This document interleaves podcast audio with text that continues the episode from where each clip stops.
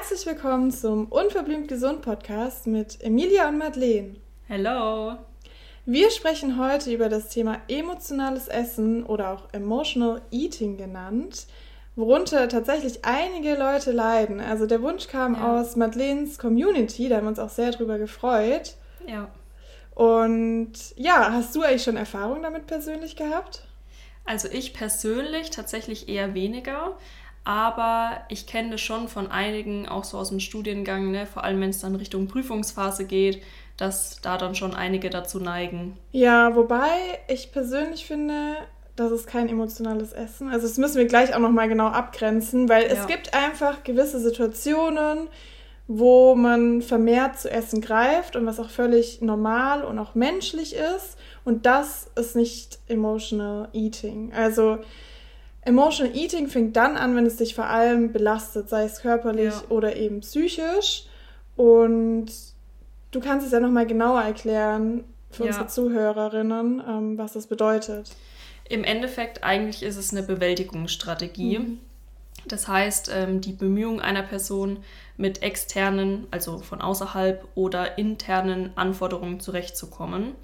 Und diese Anforderungen können unter anderem Stress sein, aber auch Gefühle wie Einsamkeit, Trauer oder auch Besorgnis, die als so herausfordernd wahrgenommen werden oder vielleicht sogar auch als Bedrohung, dass man eben das Gefühl hat, mit der Situation nicht fertig werden zu können. Und das drückt man dann eben dadurch aus, dass man Essen sich reinschiebt und. Genau, genau. Es kann auch in die andere Richtung gehen. Also dass ähm, Emotional Eating auch als Belohnung mhm. stattfinden kann. Und diese ähm, Verhaltensweisen, also es ist ja eigentlich eine Verhaltensweise, das eignet man sich tatsächlich sehr häufig schon in der Jugend oder auch in der Kindheit an. Ähm, oder ja, es wird einem antrainiert sozusagen. Ähm, vielleicht kennt ihr das zum Beispiel, das Kind ist traurig, dann bekommt es ähm, was Süßes so als Trost oder das Kind macht was gut und dann bekommt es als Belohnung was Süßes und dann kann es halt auch passieren, ähm, dass man das halt dann so beibehält und Essen halt immer dann mit Trost oder Belohnung assoziiert. Genau, also diese Konditionierung findet oft ganz, ganz früh statt und was wir in der Kindheit antrainiert bekommen haben, behalten wir meistens halt auch bis ins Erwachsenenalter bei und das wieder ja. rauszukriegen ist gar nicht so leicht. Aber wir haben uns jetzt fünf Tipps überlegt, die dir vielleicht helfen können. Natürlich ist es individuell und hier vorab auch noch ein kleiner Disclaimer. Wir sind Ernährungsfachkräfte, keine Psychologen. Ähm, wenn du ein ernsthaftes Problem damit hast, dann kann es unter Umständen Sinn machen, dir Hilfe, Unterstützung professionell zu, unter also zu suchen. Wenn du aber auch schon ja, mit den fünf Tipps was umsetzen kannst in deinem Alltag und es dir dadurch besser geht, dann freuen wir uns natürlich, dich da auch zu unterstützen. Ja, genau. Ich hatte mir als erstes überlegt, ähm, dass man, es ist jetzt wirklich so der erste kleine Mini-Step, den man in der Akutphase machen kann, ähm, dass man sich entweder eine Coping-Strategie, also eine Bewältigungsstrategie überlegt, ähm, eine andere, die einen helfen kann, oder dass man die vorhandene Strategie abändert. Also die vorhandene ist ja eben dieses Emotional Eating. Und da geht es ganz häufig darum, es ist halt diese Verhaltensweise, dieses, ich nehme was jetzt von der Hand zum Mund oder auch dieses Kauen, was den Stress reduzieren kann in der Situation. Und jeder hat da ja andere ähm, Präferenzen. Manche zum Beispiel jetzt eher so das Süße dann, äh, wonach sie greifen. Und da könnte man sich dann halt überlegen, okay, gibt es was anderes, was ich in der akuten Situation dann vielleicht essen könnte? Sei es jetzt zum Beispiel irgendwie Obst mit Joghurt oder so, ne? Oder eben man überlegt sich eine andere Strategie, wie zum Beispiel, vielleicht liest du gerne oder vielleicht zeichnest du gerne. Also alles, was dich irgendwie von der Situation dann ablenkt. Oder wenn du sagst, es, es kommt aus Einsamkeit, dass du vielleicht überlegst, okay, könnte ich vielleicht telefonieren, ne? Mit jemandem aus meiner Familie oder mit meinen Freunden.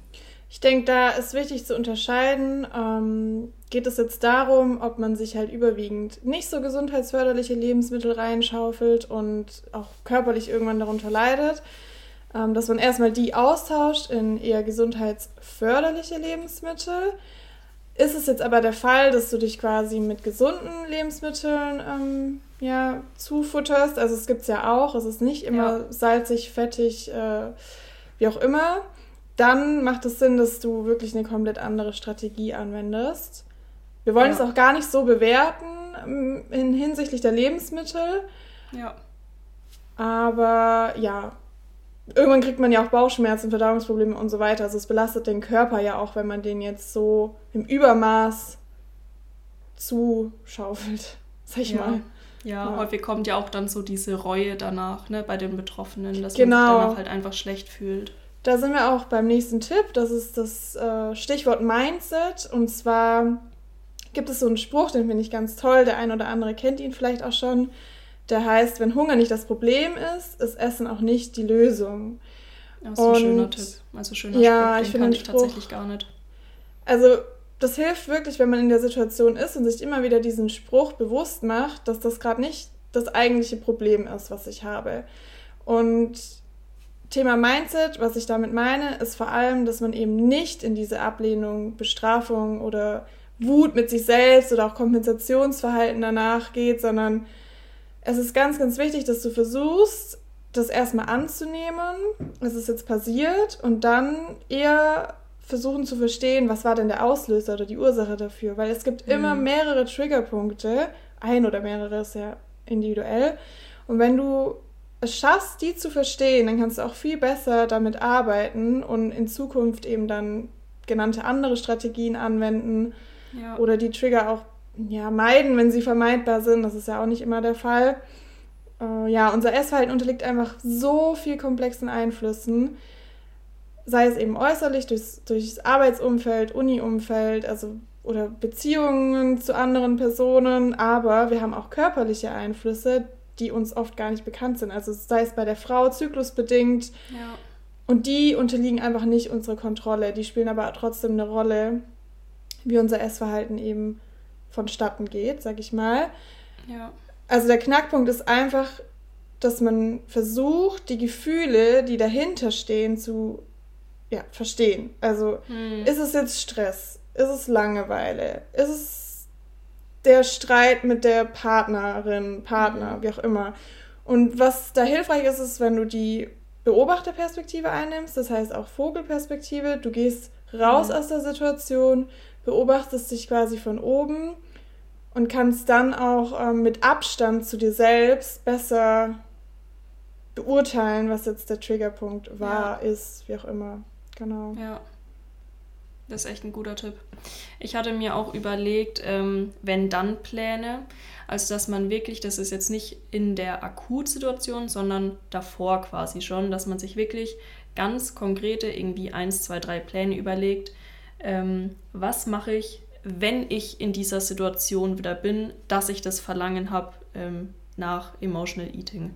Das könnte jetzt zum Beispiel sein, ähm, wenn ich auf der Arbeit bin und extremen ähm, Stress verspüre oder extremen Druck von meinem Chef zum Beispiel, ähm, weil der Abgabetermin immer näher rückt ähm, oder sonstiges, dass man dann sagt, okay, dann versuche ich jetzt erstmal irgendwie einen klaren Kopf zu bekommen und gehe zum Beispiel auf die Toilette und ähm, atme einfach mal ganz tief durch, mache ein paar Atemübungen oder so. Es hört sich ganz banal an, aber der Atem ist im Endeffekt eigentlich das stärkste Tool, was man anwenden kann, um in kürzester Zeit seinen Stresspegel zu reduzieren. Ja, also vor allem das Nervensystem zu entspannen wieder. Ja. Und wenn du keinen Bock hast, Atemübungen dir rauszusuchen, so wie ich zum Beispiel, ich wäre einfach viel ja. zu faul dafür, dann kannst du ganz basic anfangen, tief ein- und ausatmen mehrmals. Das wird dir auch schon helfen. Das würde ja. ich anwenden. Ich genau. glaube, der, der ähm, Schlüsselpunkt ist hier einfach, dass du auch rausgehst aus der Situation und einen Raumwechsel machst. Das kann auch schon helfen, einfach diesen Abstand ja. zu gewinnen von der Situation. Wahrscheinlich ist auch dieses emotionale Essen dann nicht unbedingt auf der Arbeit direkt, sondern auch eher nach der Arbeit, daheim. Ja. Ähm, auch hier hilft ein Raumwechsel und wenn das nicht ausreicht, dann geh einmal um den Block. Ja. Muss gar kein großer Spaziergang sein, sondern einfach raus aus der Situation, auch rein in den Körper, sagt man, also Sport kann auch helfen. Ähm, ja. Ja, es ist im Endeffekt halt erstmal, um erstmal einen klaren Kopf zu bekommen und Abstand von der Situation zu, ähm, zu erlangen. Und ja. diese Wenn-Dann-Pläne würde ich dir tatsächlich auch raten, wirklich aufzuschreiben, dass du wirklich einen, so einen, wie so einen Fahrplan hast, wenn du dann in der Situation bist. Also sei es jetzt in, in den Handy-Notizen oder wirklich halt mit äh, Stift und Papier und dann, dass du dir die irgendwo hinhängst, wo du sie siehst, zum Beispiel auch im Geldbeutel irgendwie oder in der Handtasche mitnimmst. Genau, der nächste Tipp wäre, dass du wieder erlernst, auf deinen Körper zu hören. Also es fängt einfach schon an bei den Hunger- und Sättigungssignalen. In dem Moment ist man ja oft in so einem Tunnelmodus oder Rausch, wo das gar nicht mehr unbedingt äh, machbar ist. Das, das verstehe ich auch.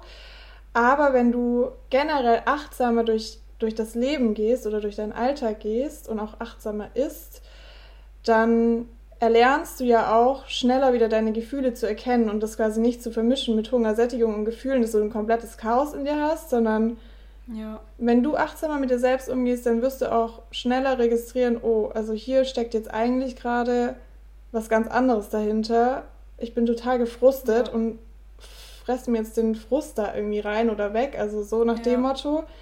Ähm, ja, was, was erstmal widersprüchlich klingt, was aber helfen kann, ist einfach tagsüber, okay, oder generell, das ist jetzt nicht tagsüber, sondern regelmäßige ja. Mahlzeiten einzuhalten. Weil du dann schon mal diesen seelischen Heißhunger, also dieses Ausgehungerte am Abend, wenn man tagsüber zu wenig isst oder die ganze Zeit rumsnackt, das verhindert man schon mal und es gibt dir einfach eine gewisse Stabilität, dass du. Genau, also dieser körperliche Heißhunger meinst du? Du hattest seelische Heißhunger. Ja, gesagt, ja, genau, Aber, ja. Dass du das unterscheiden kannst. Genau, dass man also, das dass du diesen körperlichen Heißhunger nicht mehr hast durch diese regelmäßige Mahlzeitenstruktur ja. und es deswegen gut unterscheiden kannst zu den seelischen. Ja. Okay, kleine Verwechslungsgefahr. Ja. aber. Nee, aber es ist ein richtig guter Punkt, ja. Also das muss man nochmal abgrenzen. Man sollte auf keinen Fall irgendwie Diäten oder Verbote einhalten und so weiter, weil das fördert ja. natürlich auch diesen körperlichen Heißhunger und dann hat man wieder dieses Chaos. Ähm, ja, auf jeden Fall. Ich hatte mir auch überlegt, ähm, als Tipp, darüber zu sprechen. Also sei es jetzt ähm, über das Emotional Eating an sich, dass man darunter leidet, weil es ist ja häufig, wird es einfach als extrem unangenehm auch wahrgenommen von den Personen. Mhm. Ähm, dass man erstens darüber spricht mit irgendwie Freunden, Familien, der, dem Partner, der Partnerin.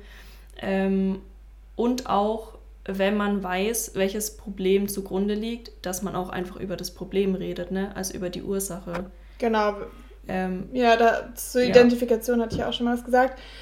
Erfahrungsgemäß ist es auch so, dass wenn man selbst sehr offen und transparent mit seiner Innenwelt zu anderen äh, kommuniziert und umgeht, dass, dass sich das Gegenüber auch sehr schnell öffnet. Also so kenne ich das zumindest. Ja. Und es leiden bestimmt in deinem Umfeld viel mehr Leute darunter als nur du. Und wenn du da in den Austausch gehst, dann eröffnen sich vielleicht ganz neue Welten im Sinne von, okay, die ja. haben schon andere Bewältigungsstrategien ausprobiert oder die fühlen sich ähnlich, denen geht es ähnlich und dieser Austausch kann dich auch schon mal weiterbringen. Ja, auf jeden Fall. Und je öfter man darüber redet, desto kleiner wird das Problem auch im Kopf, weil du immer wieder was davon abgibst, quasi von dieser Belastung, weil häufig versucht man das ja dann doch irgendwie mit sich selber auszumachen und es wird einfach immer größer, dieses Problem im Kopf. Und wenn du da einfach versuchst, wirklich offen darüber zu reden, was klar im ersten Moment auch vielen einfach extrem schwer fällt, ähm, kann das einem aber doch einfach helfen, dieses Problem auch einfach mit mehr Abstand vielleicht auch wahrzunehmen und zu betrachten. Genau, also es sind ja schon nochmal zwei verschiedene Dinge, ähm, die wir jetzt angesprochen haben. Ja. Einmal generell diese psychische Komponente, aber auch die körperliche Komponente. Und insgesamt ist es einfach schon so, dass wenn es dich im Alltag so doll einschränkt oder belastet, dann macht es Sinn, auch die professionelle Unterstützung zu suchen. Ja. Dass man das in der Therapie ähm, bearbeitet, an die Ursache rangeht wir haben jetzt dir erstmal so fünf Tipps mitgegeben, so ein bisschen querbeet, aber vielleicht hilft dir der ein oder andere oder dir war noch nicht alles so bekannt. Ähm, ja. Genau. Dann würde ich sagen, bis zur nächsten Folge. Bis zum nächsten Mal.